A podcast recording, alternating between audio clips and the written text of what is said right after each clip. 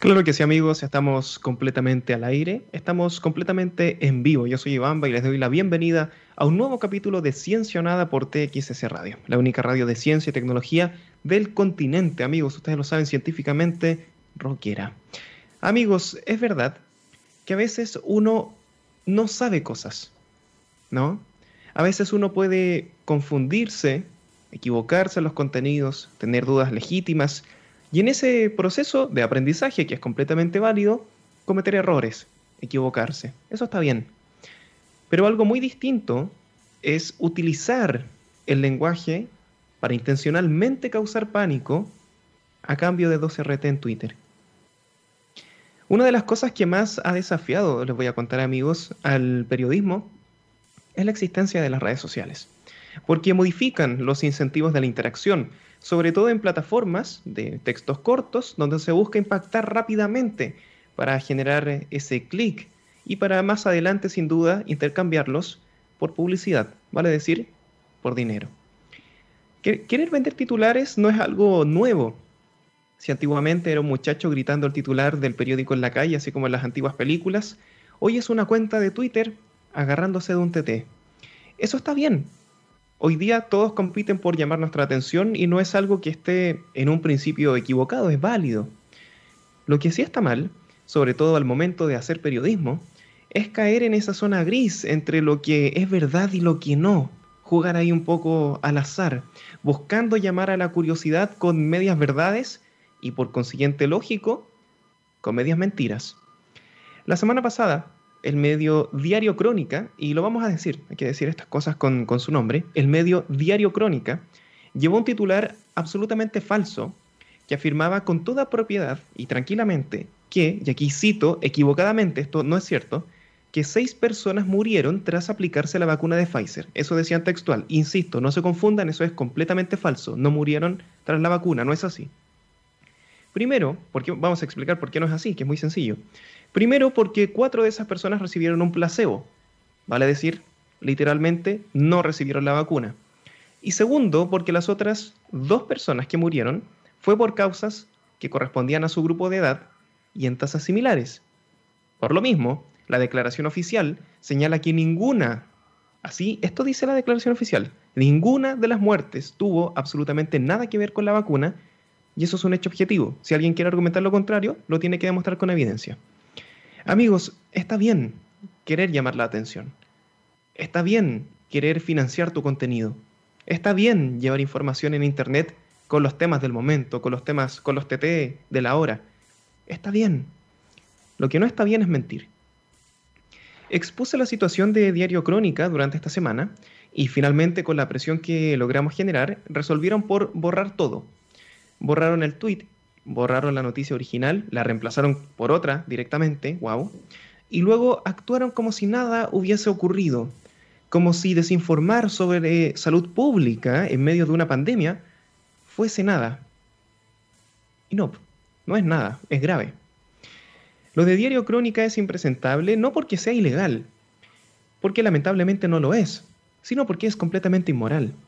Y mientras no existan castigos por ese nivel de desinformación que es peligrosísima, entonces los ciudadanos de ciencia, que somos todos nosotros, amigos queridos, tenemos que estar atentos para hacer lo que hay que hacer, que es exponer.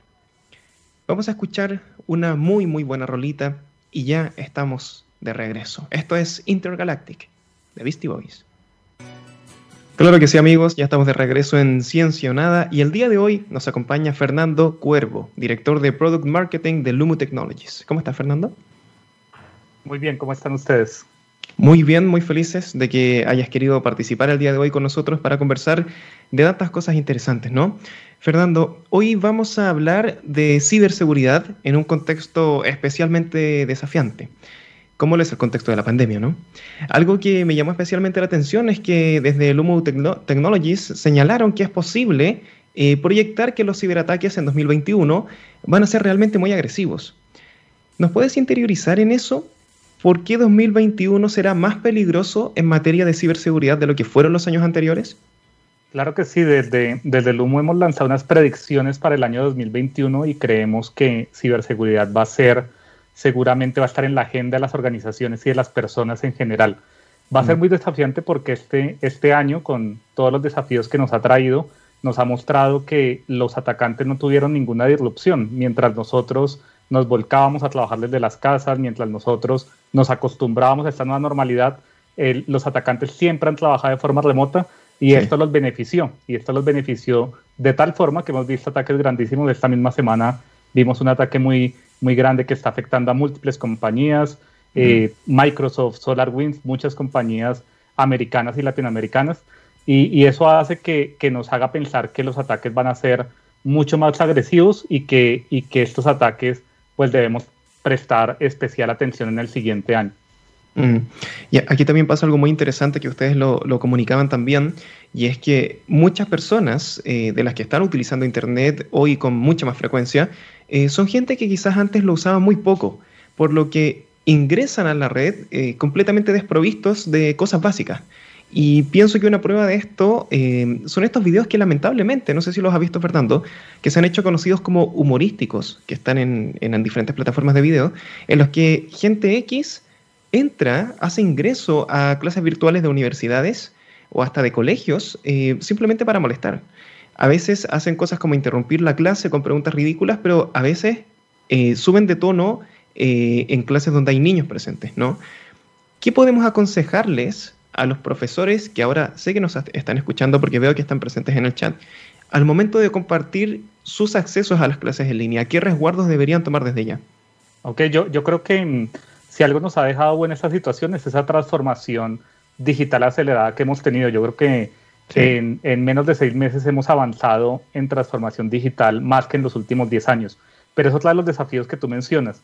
Y normalmente las plataformas, eh, de videoconferencia como la que estamos en este momento, como Zoom y como muchas otras, ya están dando opciones para hacer más seguro el acceso eh, de estudiantes y el acceso empresarial y debemos es utilizar estas herramientas. Desafortunadamente muchas veces no vienen por defecto, debemos investigar un poco más cómo activarlas, pero la idea es que activemos esas herramientas de seguridad que aunque a veces añaden un poco de fricción porque o me piden un código para conectarme o me piden otra cosa, eh, hace que sea más difícil que alguien malintencionado se conecte, porque a veces dejamos únicamente una URL, la compartimos sin querer en redes sociales y es posible colarse muy fácilmente a una transmisión sin, sin necesidad de, de, tener casi que ni, conocimientos técnicos o de, o de hackeo para realizarlo.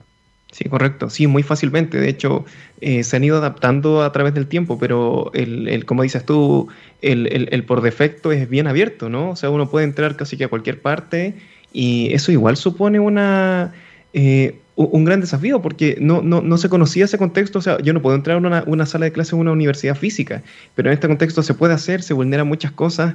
Eh, y esto me recuerda también a diferentes caídas que han tenido algunas plataformas como Discord, por ejemplo, que evidentemente han, han tenido muchas más personas que antes y, y, no se han podido adaptar a esta situación. ¿Tú piensas que en 2021 se van a adaptar a este flujo mayor? ¿El flujo va a retroceder? ¿Cómo pronosticas eso?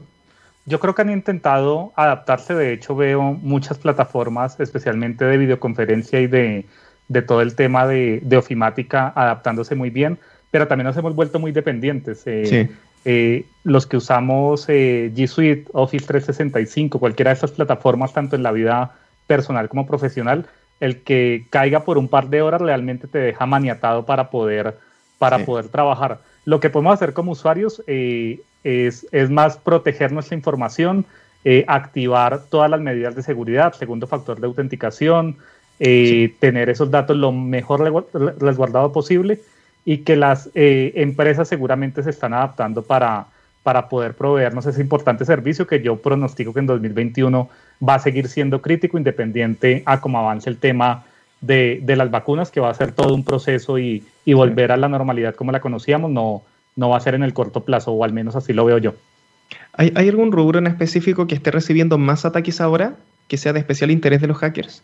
Sí, eh, hemos visto, por ejemplo, en el sector salud, que es preocupante, en el sector mm. salud, recién empezó la pandemia, varias organizaciones de cibercriminales habían sí. hecho una promesa de no atacar el sector salud, que fue una promesa que la han roto totalmente.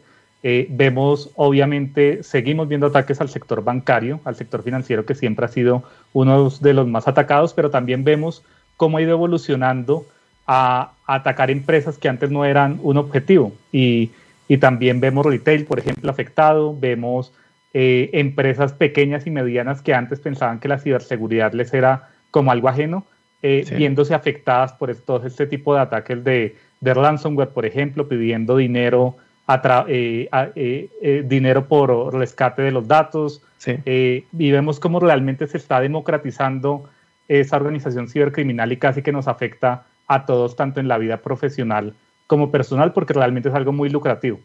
Sí, totalmente. Sí, más adelante, de hecho, quiero hacerte algunas preguntas sobre eso en específico. V aquí en el chat hace una buena precisión, nos dice, recuerdo que al principio de clases en línea yo le pregunté a los compañeros del colegio si se dieron el tiempo de leer los términos y condiciones antes de utilizar Zoom o Google Classroom. Eso eh, con respecto a ciberseguridad, sobre qué harán con sus datos. Y la respuesta fue no. Eso también es otro tema, ¿no? O sea, eh, e-, esas clases que uno graba, eh, ¿de quién son propiedad? No sé si, si, si nos puedes interiorizar un poco en eso.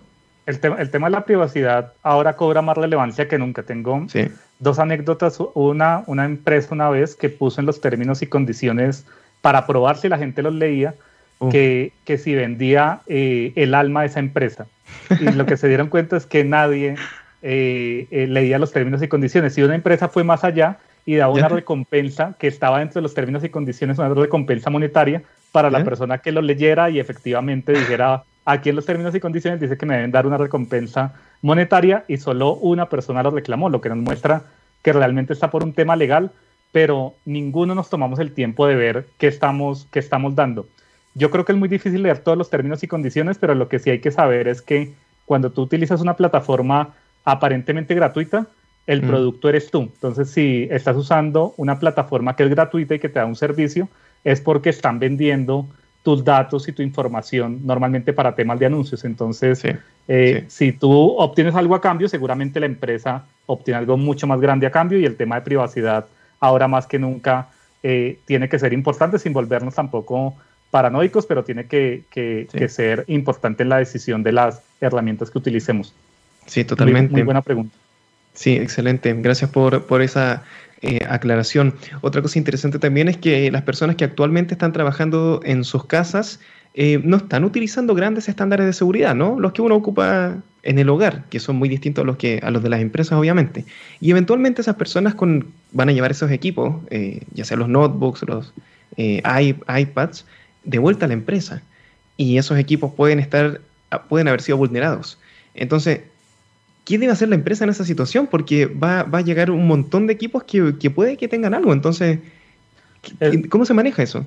Esa, es una predicción que tenemos para el otro año y es que los dispositivos comprometidos que han estado todos estos meses sin las apropiadas medidas de seguridad fuera del perímetro empresarial van a volver eventualmente a la oficina. Yo creo que, que así no volvamos todos los días a la oficina, lo que se está imponiendo es más un modelo híbrido, que tal vez yo estoy tres días en teletrabajo, dos días vuelvo a la oficina, me reúno con mi equipo, pero con que solo vaya un día con un equipo comprometido, ya, puedo comprometer la organización.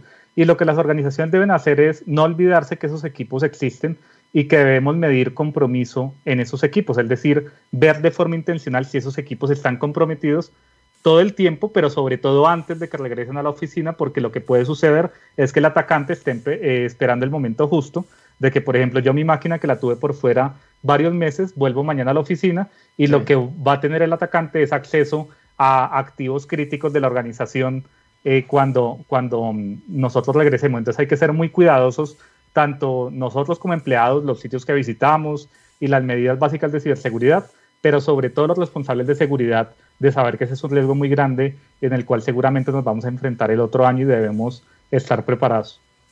¿Hay alguna manera con la que yo me pueda dar cuenta de que mi equipo está infectado de alguna manera? ¿O es imposible? No, si hay algunos indicadores que, te pueden hacer ver que tu equipo probablemente está comprometido, tal vez temas de comportamiento, que se activen aplicaciones que tú no estás utilizando o, que, ah. o que en background estén utilizando esas aplicaciones o procesos que no estés utilizando, pero yo, yo no creo que la ciberseguridad debamos darle como toda la responsabilidad al usuario final. Las empresas en, la parte personal, obviamente tenemos una responsabilidad con nosotros mismos, pero en las empresas, eh, los equipos de ciberseguridad deben saber que los usuarios no son expertos en ciberseguridad y no deben ser expertos en ciberseguridad. O sea, ellos, su tarea es hacer un trabajo específico que, que normalmente está muy alejado del tema de ciberseguridad y nosotros como profesionales de ciberseguridad debemos dar las herramientas para medir compromiso en esos equipos y, y tenerlos lo más seguro posible. Pero sí hay que observar comportamientos extraños, eh, si hay algún proceso corriendo, se prende o se apaga la cámara sin que yo la haya activado. Ese tipo de mm. cosas nos puede dar un, indicador de que el equipo está comprometido, pero los atacantes cada vez son más, eh, diría, más novedosos en las técnicas que utilizan y hace que sea muy difícil detectarlos. Prueba de ello es lo que les comentaba al principio, empresas de ciberseguridad, expertos en el, tema, han tenido compromisos porque los atacantes eh, se están volviendo muy novedosos en la forma como, como hacen estos ataques. Sí, totalmente. después, más adelante, eh, me gustaría que tocáramos el caso de Twitter, que ahí también tuvo un, gran problema. Eh, 3 Uro, mira, buena precisión de 3 Uro, nos dice robustecer la unidad en TI. ¿Veríamos como un en las empresas próximamente que TI se, sería más fuerte o no necesariamente? Yo creo, yo creo que este año TI se, se transformó, se tuvo que hacer más fuerte, pero sobre todo se transformó porque estábamos un TI muy orientado a garantizar conectividad en la oficina y se convierte en un TI como habilitador del negocio por fuera de la oficina. Yo, yo creo que los equipos de TI se merecen un agradecimiento porque hicieron un trabajo enorme para de un día para otro tenernos eh, trabajando a las personas que podíamos hacerlo de forma remota. Pero en el tema de TI, que normal, hay organizaciones pequeñas que el tema de TI y ciberseguridad lo maneja en la misma área, pues el tema de ciberseguridad no lo podemos dejar a un lado. La prioridad era eh, habilitar y continuar el negocio, pero la segunda prioridad es que el negocio siga de, forma segura. Entonces, eh, no hay que descuidarlo, no hay que robustecerlo y si hay algún tomador de, decisión, algún gerente, eh, muy importante que, que apoye a su equipo de TI, tanto en el tema de gobierno como en el tema de recursos que se requieren para, para poder llevar esto a cabo. Correcto otro punto que también mencionan en, Lumo, y atención muchachos, porque estamos repasando parte de las predicciones que realizan Lumo para ir entendiéndolas muy bien y conversándolas con Fernando, son los códigos QR. Yo recuerdo que en algún momento estuvo muy de moda esto de estar escaneando el código QR que uno veía, ¿cierto? Eh, en la calle habían unos que los pegaban en los árboles incluso, y, y uno de curioso entraba a ver qué es lo que tenían. Pero se empezó a avisar que uno, eh, igual era imaginable, se empezó a avisar que no era buena idea porque era tan fácil como que alguien te redirija a un sitio malicioso e infecte el equipo. Hoy día muchos restaurantes, y esta es parte de las predicciones del humo, están operando con cartas que se descargan mediante los códigos QR para evitar evidentemente el contacto físico. Si uno fuese un ciberdelincuente, lo primero que haría sería pegar el código QR trampa encima porque tiene muchas visitas al día. Y aquí mi pregunta es, ¿hay alguna recomendación para identificar un código QR malicioso o directamente no hay que escanear ningún código QR con el teléfono? En lo, posible yo evitaría escanear códigos QR, pero entiendo que hay situaciones que sí o sí lo, lo debes hacer, entonces por lo menos revisar si es en un restaurante que sea la carta original, que no haya nada sobrepuesto. Lo que vemos nosotros y, y por lo que hicimos esa predicción es que el código QR no había tenido una adopción masiva antes de la pandemia. O sea, había gente que lo utilizaba, había gente que ni siquiera sabía que era un código QR, pero después de que sucedió toda esta situación, todo el mundo lo empezó a utilizar porque daba un beneficio para el tema de cartas, para el tema de evitar ese contacto físico. Lo que, lo que vemos es que los atacantes tienen una oportunidad grande de infectar cientos o miles de dispositivos al día de una forma muy fácil, eh, simplemente escaneando el código QR. Y el problema del código QR es que yo al verlo, yo no te pudiera decir si es malicioso o no, simplemente para mí como ser humano es un, gráfico y el que entiende hacia dónde se dirige es eh, el, el, celular cuando tú lo escaneas. Entonces, evitar en lo posible escanearlos y si lo tienes que escanear, pues al menos revisar que no haya nada sobrepuesto o que, o que hayan hecho eh, algún cambio y eso es de nuestras predicciones de cómo los ataques siguen evolucionando eh, infinitamente porque porque los atacantes siempre ven una oportunidad cuando, cuando suceden este tipo de situaciones. Sí, mira, aquí V nos dice eh, este dato, nos, señala que hay aplicaciones que escanean con un filtro de seguridad y nos da el ejemplo de SecScan QR. ¿Son de confianza? ese, no lo conocía, pero sí, lo que hace es escanear o, mostrarte hacia dónde va antes de, escanear el código QR me parece una muy buena, muy buena opción. Es una muy buena recomendación la que nos acaban de, de, hacer. Voy a, mirar esa aplicación que nos, nos mencionas. Sí, mira, Gisulino también nos da una precisión. Dice, las páginas de Internet tienen un candado que asegura que es segura. ¿Eso es verdad o aún... Ah, es una pregunta, perdón. Dice, ¿eso es verdad o aún en esas páginas mi información está en peligro? Claro, el, clásico candadito que sale arriba que dice, ah, esta página es segura, ¿podemos fiarnos de eso o no necesariamente, Fernando? Dale, eso es, una muy buena pregunta y el, candado lo que te indica es que la comunicación entre tu máquina y ese sitio web está cifrada. Más no quiere decir que el sitio web sea ah. seguro. O sea, lo que quiere decir es que la comunicación viaja cifrada pero incluso hemos visto ataques que utilizan lo que se conoce como certificado SSL, muestra el candadito, eh, pero no quiere decir que la página que tú te estás conectando es segura. Lo único que indica ese candado es que la comunicación entre tu máquina y el, sitio web es cifrada, y lo otro que puedes ver ya entrando a los datos del candado es ver información del certificado, quién lo emitió, hasta cuándo es válido, etcétera, que normalmente pues la gente como no está revisando ese, ese tipo de cosas. Es un buen indicador, pero no puedes decir que porque tiene el candado de seguro. De hecho, hay atacantes que se aprovechan de eso y, montan ataques con esa modalidad. Ya, o sea, te pueden atacar de forma cifrada también. Sí, sí, porque tú les, estarías enviando los datos eh, al atacante directamente. Supongamos que el sitio web sea propiedad del atacante. Lo único que está haciendo es cifrar la información entre mi máquina hasta el atacante, pero el atacante perfectamente puede descifrar la, la información. Entonces, no, eh, eh, es un error muy común. De hecho, eh, instituciones financieras hacen pensar en publicidad que porque está el candado de seguro y realmente eso no, no es así. Hay que ser un poco más, más cuidadoso. Wow, wow, qué increíble. Mira, V nos da la precisión de la aplicación que nos señaló. Dice, la puedes descargar en Android y es de código abierto.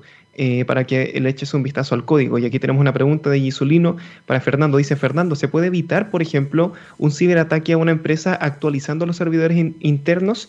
Porque en todas las partes donde he trabajado manejan servidores de Windows 7 o XP. ¿Eso ya es muy anticuado, Fernando, o no tiene que ver con la seguridad?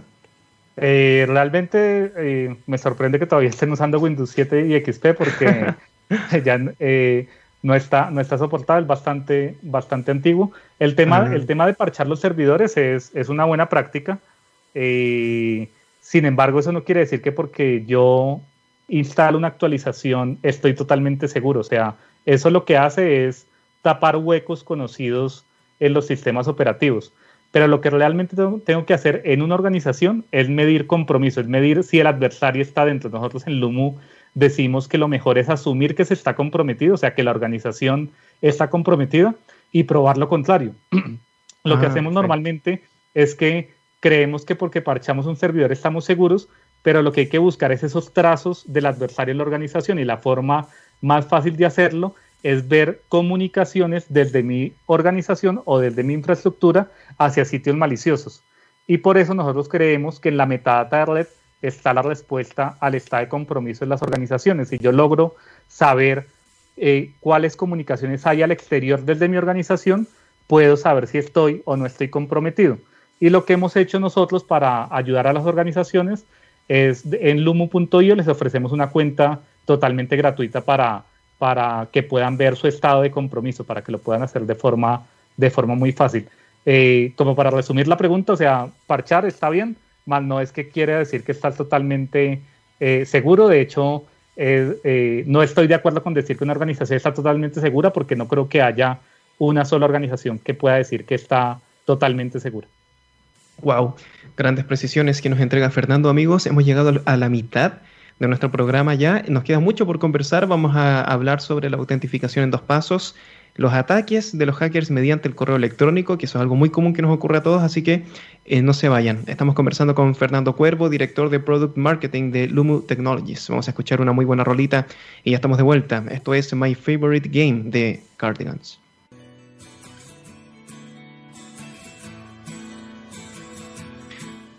Claro que sí, amigos, ya estamos de vuelta en Ciencia o Nada y continuamos conversando con Fernando Cuervo. Fernando, este año también se ha caracterizado por haber una explosión de hackeos a canales de YouTube. Incluso canales muy grandes han caído en, esta, eh, en este robo, hay que decirlo, ¿no? Leney, por ejemplo, novia de Germán Garmendia, fue hackeada en su canal de casi 8 millones de seguidores, ya lo recuperó, para ahí los, los fanáticos de Leney ya lo recuperó. Pero la forma para llevar a cabo estos hackeos ha sido con el clásico correo electrónico, ¿no? que te invita a colaborar con una marca, que evidentemente no es la marca la que te escribe, te envían un documento descargable, el youtuber lo baja, inmediatamente infecta su equipo, incluso hay algunos que ni siquiera se necesitan ejecutar, solamente al descargar empiezan a trabajar y te roban las contraseñas no tan solamente del canal de YouTube, sino también de las claves del banco y todas las claves que uno tiene en su navegador. A mí usualmente me ocurre, eh, Fernando, que incluso cuando amigos cercanos míos me envían correos electrónicos con enlaces, me da miedo abrirlos, porque de alguna forma pone mi computadora a disposición de esa persona. Y sé que eh, varios no saben realmente cuándo descargar algo, cuándo abrir algo, cuándo no hacerlo. ¿Tenemos que confiar en personas en particular o directamente no hacer clic en ningún enlace que venga de un correo, Fernando? Yo, yo no diría que no hacer clic en ningún enlace porque sería algo muy, muy difícil. Casi todo lo que uno trabaja ahora de una u otra forma tiene enlaces. Pero lo que sí tienen en común los ataques es que eh, las estadísticas muestran que más del 90% del punto de entrada de los compromisos es por correo electrónico. Y los atacantes siguen utilizando el correo electrónico en el ejemplo que tú colocas de, de YouTube para propagar un enlace, un adjunto, etc. Lo más importante para mí es eh, tener como como esa prevención cuando me llega un correo electrónico. Es algo que solicité, es una respuesta de un tema que estoy hablando, o sea, como darle contexto a ese correo electrónico, aparte del tema técnico que pueden entrar a mirar los encabezados del correo electrónico, etcétera. Pero normalmente empiezan es porque te dan algo atractivo. Cuando te llega un correo electrónico que te da un llamado a la acción inmediato, que te da como un sentido de urgencia, es cuando yo sospecharía más. Entonces, por ejemplo, si yo soy eh, un youtuber que me llegue algo para una colaboración, pues es un tema que me interesa y seguramente le voy a dar clic muy rápido. Si me llega un correo de mi banco diciendo que mi cuenta está bloqueada, pues me va a dar un sentido de urgencia. Cuando sientan o vean ese sentido de urgencia en los correos electrónicos, yo empezaría a, desconfiar. Ahora hay muchas herramientas de, antivirus que son muy buenas detectando ese tipo de cosas, pero los atacantes siempre logran formas novedosas para, para burlar estas defensas. Entonces, eh, entonces la última defensa es que nosotros podamos darle contexto a ese correo electrónico y si es un primer correo electrónico que yo no solicité, yo tendría alguna prevención de averiguar un poco más antes de descargar o dar clic en un enlace. Sí, sí, bueno, ahí, ahí, les voy a contar a los amigos que durante la pausa estábamos comentando con Fernando y yo te contaba la, situación que me pasó la semana pasada, ¿cierto? Que compré un producto en Amazon y al minuto me llega un correo electrónico, hablando de este contexto que tú nos mencionabas, me llega un correo electrónico que dice, Iván, tu pedido de Amazon ya salió, y era un correo falso. Entonces ahí seguramente es posible que yo tenga estos bits de seguimiento ¿no? en, mi computador que están viendo, monitoreando las cosas que yo hago y, ahí generan ese contexto para después engancharme con un correo falso. Eso también es posible, ¿no, Fernando? Sí, claro que sí. Y, lo, que, lo que sucede es que los atacantes van evolucionando. Lo que, lo que tú ves es que ya no se limitan a un simple correo electrónico que tal vez tú desecharías, sino que ya te muestra cosas que tienen contexto. Entonces, por ejemplo, si ellos logran de alguna forma saber que tú visitaste Amazon o hiciste una compra en Amazon y te llega un correo electrónico de seguimiento, si tú no eres cuidadoso, puedes pensar que es el correo legítimo y darle clic en el enlace o bajar un adjunto o pensar que es eh, la factura o el recibo. Entonces, eh, eh, el riesgo es muy grande y, lo, que, lo que hay que hacer siempre es estar como, como muy a la defensiva de lo, que, de lo que recibimos, especialmente por correo electrónico, mirar el dominio de donde los recibimos y podemos mirar los encabezados del correo electrónico y en general eh, pues tener cierta prevención cuando nos llegan enlaces o adjuntos eh, por correo electrónico de personas desconocidas o de, o de organizaciones desconocidas. ¿Hay alguna marca de correo electrónico que consideres mejor? Porque yo te voy a confesar que hasta hace poquito utilizaba la mensajería de Outlook, pero me terminé cambiando porque era demasiada la cantidad de correos maliciosos que dejaban pasar, incluso de esos que ya son como como absurdos. Eh, hola, soy tu tío perdido de Canadá, eh, reclama todos estos millones de pesos. Esas cosas que ya uno no cae, eh, los dejaban pasar. Y, me cambié a Gmail. Pero, ¿qué dices tú? ¿Hay alguno que sea mejor que otro, alguno que tú recomiendes? Y también nos preguntan mucho en el chat, ¿algún navegador que tú recomiendas más?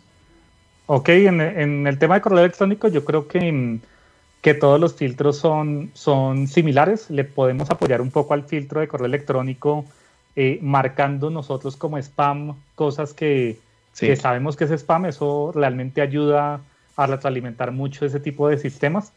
Eh, en el navegador eh, depende mucho de lo que, del sistema operativo que, que utilicen. En, en macOS normalmente Safari está bien, pero no creo que haya un navegador mejor que otro. sino más la configuración que yo le tenga al navegador de, de almacenar cookies, de, de qué le permite hacer al navegador, de ejecutar o no ejecutar JavaScript, ese tipo de cosas creo que son más importantes a la final que el mismo navegador. Si comparo uno con otro, creo que son bastante eh, similares. Creo que Safari y tal vez Chrome para, para Windows está, está bastante bien, eh, siempre y cuando tengamos una configuración eh, apropiada. Pero el navegador no nos va a salvar de, de un ataque si damos clic en el link incorrecto seguro. Ya, ya no hay ninguno. Bueno, aquí al final eh, siempre llegamos a lo mismo, ¿cierto? Que no hay una, receta mágica. Bueno, si fuera así no existirían los, los ciberataques. Aparte que son personas eh, eh, lidiando con personas. O sea, los ciberatacantes también están tratando, ah, ya, descubrieron esto, ¿cómo lo zafo? ¿Cómo, cómo me, voy por otro camino? ¿Cómo soy creativo para encontrar una solución, no? Yo, yo creo que el tema de ciberseguridad, la conversación ha cambiado a, de, de cómo mantengo el atacante afuera, ha cambiado a no es, no es si me van a atacar, sino cuándo me van a atacar y cuándo me van a lograr ah. comprometer. Lo importante a la final no es si te comprometen o no, sino lo rápido que tú eres en responder. Porque los atacantes, cuando te vulneran, no es que inmediatamente logren monetizar el ataque, lo que hacen es que pasan incluso a veces meses para poder monetizar el ataque y en promedio, por ejemplo, en organizaciones duran más de 200 días dentro de la organización antes de ser detectados. Les damos todo el tiempo del mundo para poder hacer lo que van a hacer. Si logramos eh, no tanto tenerlo afuera, que ojalá pudiéramos tenerlo afuera, pero cuando ya está dentro pudiéramos detectarlo en muy poco tiempo y sacarlo nuevamente, pues lo que va a suceder es que el atacante no va a, lograr monetizar, que es a la final lo que le interesa. Entonces la conversación ya no es cuándo me van a atacar y si me van a lograr vulnerar, sino qué pasa si me vulneran, cómo voy a poder responder ante ese ataque. Ya, perfecto, qué, qué buena vuelta. ¿Y qué, qué, hay de la autentificación en dos pasos? ¿no? Para los muchachos que no lo saben, que es esta capa de seguridad extra que tienen algunas plataformas, bueno, casi todas, ya Google, Facebook, Twitter, Discord también la tiene, eh, que te envían una clave a tu celular para poder iniciar sesión. ¿Es realmente útil? Eh, ¿Tú recomiendas utilizarla? Sí, recomiendo utilizarla. No, no quiere decir que, que es una bala de plata que, que te va a evitar cualquier cualquier intrusión a, tus cuentas, pero sí recomiendo utilizarla. Casi todas las plataformas lo ofrecen porque, porque es, bastante estándar ya. Eh, lo que recomendaría si lo van a utilizar, en lo posible, eh, no que llegara mensaje de texto al celular, sino tal vez usar algún autenticador como Google Authenticator o algún otro eh, autenticador y poderlo utilizar en sus cuentas. Los atacantes han encontrado formas de vulnerar ese segundo factor de autenticación también porque en los sitios en los que te piden credenciales, eh, te piden tu primera contraseña y tu segundo factor de autenticación y logran entrar a la cuenta, más si logra frenar muchísimos de los ataques más, más simples. Entonces, si su correo electrónico, chat, etcétera, les ofrece la opción, eh, añade un poquito de fricción, pero vale la pena para añadir esa capa extra de seguridad. Perfecto. Y ya lo comentábamos, ¿no, Fernando? Muchos de estos correos eh, malintencionados se envían de forma masiva, de ahí su éxito, porque hay una probabilidad muy grande que alguien los abre eventualmente. Y de hecho, uno nota también que los parámetros están rellenados con el clásico eh, name, last name, es muy por defecto. Eh, y lo mandan a mil personas y hay el que pica pica. Pero hay algunos que son eh, sumamente específicos, ya lo comentábamos, y que están hechos para atacar a una persona en particular, y el nivel de especificidad de repente es bien impresionante. Hay algunos que están hechos para una persona. Eh, se dice que el hackeo de Twitter, por ejemplo, fue así, que los engañaron haciéndose pasar por correos internos de la empresa, ni siquiera un correo de, otra empresa, de algún proveedor, no, un compañero de trabajo. Y así lograron robar las contraseñas de personas como Elon Musk, por ejemplo, que estuvo mucho tiempo ahí transmitiendo la, charla de Bitcoins, eh, depositan esta cuenta en Bitcoins, ¿no? ¿Qué te pareció eso? ¿Error de Twitter o buena jugada de los hackers? O una mezcla de las dos también puede ser.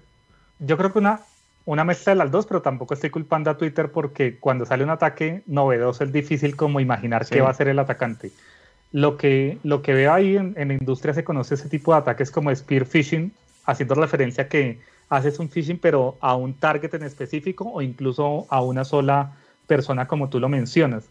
Y, eso se ve mucho en organizaciones, ¿no? No solo le puede pasar a, a, Elon Musk, le puede pasar a alguien en finanzas que le llega un correo electrónico supuestamente del gerente de la empresa pidiéndole hacer una transferencia y hemos visto casos así. Y no tiene ningún adjunto ni ningún enlace, simplemente es ingeniería social en, el que le dice, eh, hola, eh, estoy ocupado en viajes, pero necesito que hagas esta transferencia urgente para poder cerrar un negocio, me puedes ayudar. Y si no es una organización en la que las personas se hablen, puede que el de finanzas termine cediendo a la presión y, han, sucedido, han sucedido casos. Entonces, eh, la lección es que los atacantes siempre van a encontrar alguna forma creativa de, intentar vulnerarnos y estar un paso más allá, eh, pues es difícil, pero es lo que debemos siempre intentar, intentar lograr. Ahí es difícil darse cuenta porque, claro, si uno tuviese todo el tiempo del mundo, claro, uno recibe el correo y me están, no sé, el correo es de finanzas, como dices tú en el ejemplo, Claro, yo llamo a la persona de finanzas, oye, ¿tú me enviaste este correo? No, ya, descartado. Pero en el día a día uno no, no hace eso. Entonces es muy sencillo caer porque está respondiendo correos rápido, trabajando. ¿Cómo zafar? Es muy complicado, ¿no?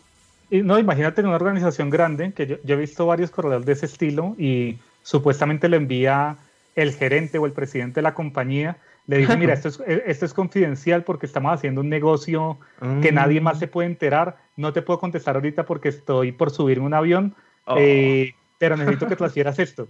Sí, imagínate la presión que puede llegar a sentir una persona si fuera un email real de, realmente el CEO de la compañía o el gerente de la compañía pidiéndole eso.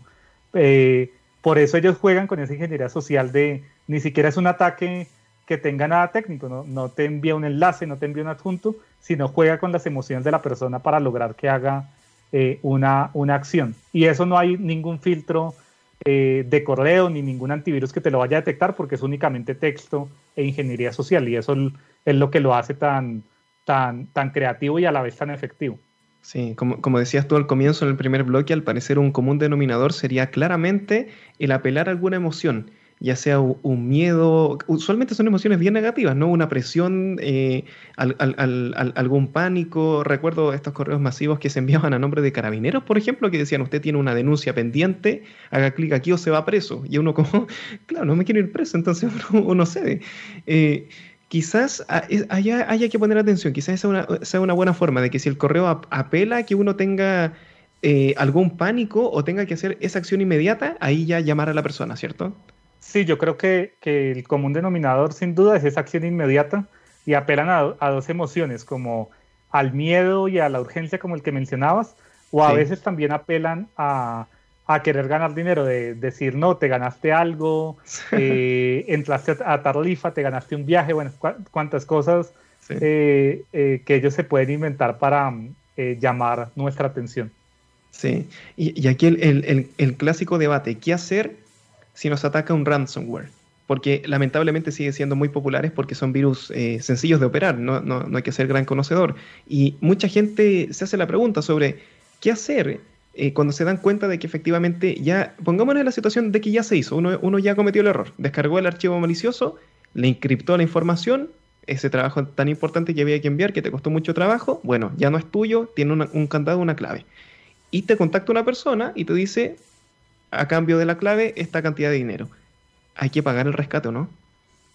Es una muy buena pregunta. Sin duda este año fue el año del, ransomware. Ransomware es un ataque que lleva ya varias décadas, pero este mm. año en particular ha estado eh, muy fuerte. Yo creería y recomendaría no pagar el rescate porque eso es lo que alimenta es la organización cibercriminal para seguir eh, siendo efectiva y seguir propagando nuevos ataques. Pero sin embargo, cada situación es particular cuando le sucede ah. esto. Lo que han hecho los atacantes, que es realmente efectivo, es que antes, si tú tenías un backup, era suficiente. Eh, no tenías que parar el ransomware porque tenías el backup. Y los criminales se dieron cuenta de eso y lo que hacen es, ah, ok, tienes backup, no importa, o sea, no solo te encripto la información, sino si no me pagas, lo que voy a hacer es empezar a liberar esa información. Entonces, por oh. ejemplo, en el caso personal, si tienes eh, algún, algún tema que te avergüence, algún tema sensible, fotos, etcétera, lo pueden liberar y en el caso organizacional, lo que hacen, ah, no me quieres pagar, listo, yo te voy a empezar a liberar esta información confidencial de tu organización para empezar a presionar el, el, pago. Lo que podemos hacer nuevamente es, normalmente los ataques de ransomware no empiezan eh, o no se ejecutan inmediatamente, sino toma tiempo que ellos lo propaguen en la red. Y ustedes tienen el caso de Banco Estado de Chile, que ocurrió hace relativamente poco. Fue un ataque que ocurrió muy rápido, pero no ocurrió inmediatamente. Pasaron varios días hasta que el atacante tenía control de diversas máquinas antes de activar el ransomware. Si uno oh. puede detectar eso, esos, em, eh, esas trazas del adversario dentro de la red, pudiera dar, parar el ataque antes de que, de que suceda. No es una tarea fácil, pero es lo que, lo que se debe hacer. Cuando ya el ransomware te afectó, realmente ya es muy tarde, ya es tomar la decisión si no pagas y tu información se libera o si, o si pagas desbloquear la información, pero pues estás alimentando una organización cibercriminal. De hecho, en varios países ya es delito que una organización pague ese tipo de, de rescates. Ah, wow. Ya, pero eso ya es directamente un chantaje. O sea, mira, tengo tus fotos, tal cosa, eh, tus chats, no tengo idea, tu información privada, lo voy a liberar. Y, y, aquí hay un problema, porque uno podría decir, ya, ya, ok, tengo la plata, lo voy a pagar, no quiero que esto salga, pero eso no me asegura que la persona después al mes siguiente me lo cobre de nuevo si ya lo tiene, ¿no? O sea, ahí uno tendría que confiar en un delincuente. ¿Cómo, cómo, cómo se asegura de eso? Yo creo que es un poco imposible salir de ese, de ese debate es, es, casi imposible salir de ese debate. O sea, después de que te extorsionan una vez y sabes que tú pagas, seguramente te vuelves en un objetivo y por eso, por eso el, el, pagar es tan, tan peligroso. De hecho, eh, es un tema tan delicado que este año salió como un nuevo mm, trabajo, un nuevo cargo, si lo podemos llamar así, y eran negociadores de ransomware. Personas oh. especialistas en negociar con el cibercriminal eh, el pago de rescate, así como antes pasaba con una persona tradicionales que había un negociador, ahora hay negociadores especialistas en, poder negociar con los criminales, que realmente es desafortunado porque no debería ser así, deberíamos ser capaces de parar el ataque antes de que realmente eh, haga daño, pero los criminales ahorita están ganando la carrera en muchas ocasiones eh, en organizaciones y en personas también. Sí, no, bueno, ahí lo, ideal es que a uno no le pase los del ransomware mejor, o sea, tratar de no descargar, porque esos son eh, directamente por correo electrónico. No, es difícil que te ocurra en algún sitio, ¿no? No, no necesariamente. Eh, empiezan por correo electrónico, pero lo que sucede, te pongo el, el, el, caso de Banco Estado, empezó por un correo electrónico, pero se empezó a propagar a través de la red por otros medios.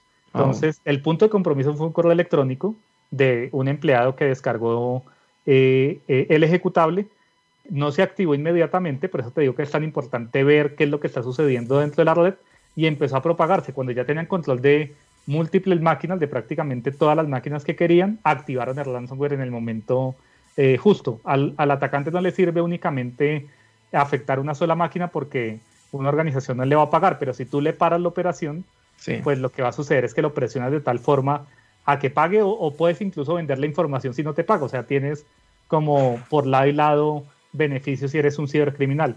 Eh, en el caso personal, pues ser muy cuidadoso y en el caso organizacional, buscar intencionalmente al atacante dentro de la organización. Yo repito que es muy importante asumir que estamos comprometidos y probar lo contrario, o sea, que pensemos que el atacante ya está dentro y que lo estemos buscando siempre de forma mm. intencional y continua. Ya, partir, en, partir con, la, con la culpabilidad y, y probar la, la, inocencia. Qué interesante, qué interesante. Fernando, ya última pregunta, estamos terminando nuestro programa. Eh, dos preguntas que se repiten mucho aquí los muchachos en el chat. Lo primero, si es que hay algún antivirus que tú recomiendes más que otro. Y lo segundo es si es necesario tener antivirus en el celular, tanto para personas que utilizan Android como sistema de Apple.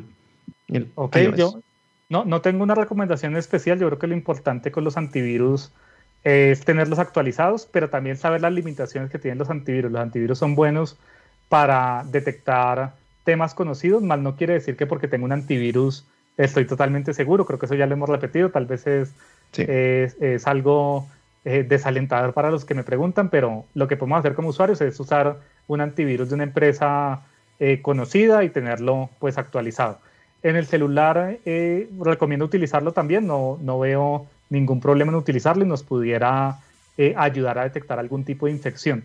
Sin embargo, creo que lo más importante es lo que ahora se conoce como ciberhigiene, que es eh, ser muy cuidadoso de los sitios que visito, ser muy cuidadoso de lo que hago en general en Internet. Creo que esa es la mejor arma de defensa que tenemos como usuarios finales. El antivirus es una herramienta, pero lo que más podemos hacer es no estar visitando eh, sitios que potencialmente sean peligrosos, no estar abriendo correos electrónicos eh, sospechosos. Normalmente en los países hay, hay centros de respuesta encargados de ciberseguridad, entonces enviarle a los centros de respuesta cualquier cosa sospechosa eh, que encontremos Y también podemos buscar en internet si nos llega un correo electrónico sospechoso, seguramente se lo han enviado a miles o millones de personas más, seguramente vamos a ver información relevante para, para saber si se trata de un fraude o de un ataque o no. Excelente. Fernando, amigos, hemos llegado al final de nuestro programa. Ha sido una conversación muy entretenida, se pasó volando el tiempo. Y Fernando, el micrófono es tuyo para decir lo que tú quieras. Si quieres hacer una invitación, contar cómo eh, fue tu experiencia aquí compartiendo en TX Radio, el micrófono es tuyo, lo que tú desees. Dale, agradecerles muchísimo el tiempo. Siempre es muy interesante compartir estos temas de, de ciberseguridad. Espero cuando pase toda esta situación poder volver a Chile, que es un país que me, que me gusta bastante. Eh, si, quieren más información de lo que hablé hoy, los invito a visitar lumo.io. Tenemos recursos, white paper, etcétera, para los que estén interesados en todo este tema apasionante de la, de la ciberseguridad. Y muchísimas gracias por, por tenerme el día de hoy. Gracias a ti, Fernando. Amigos, gracias por estar con nosotros un viernes más. Y no se vayan, porque ya se viene Mundo FinTech. Yo no me lo pierdo. Cuídense, que estén bien y como siempre, mucho amor. Chao, chao.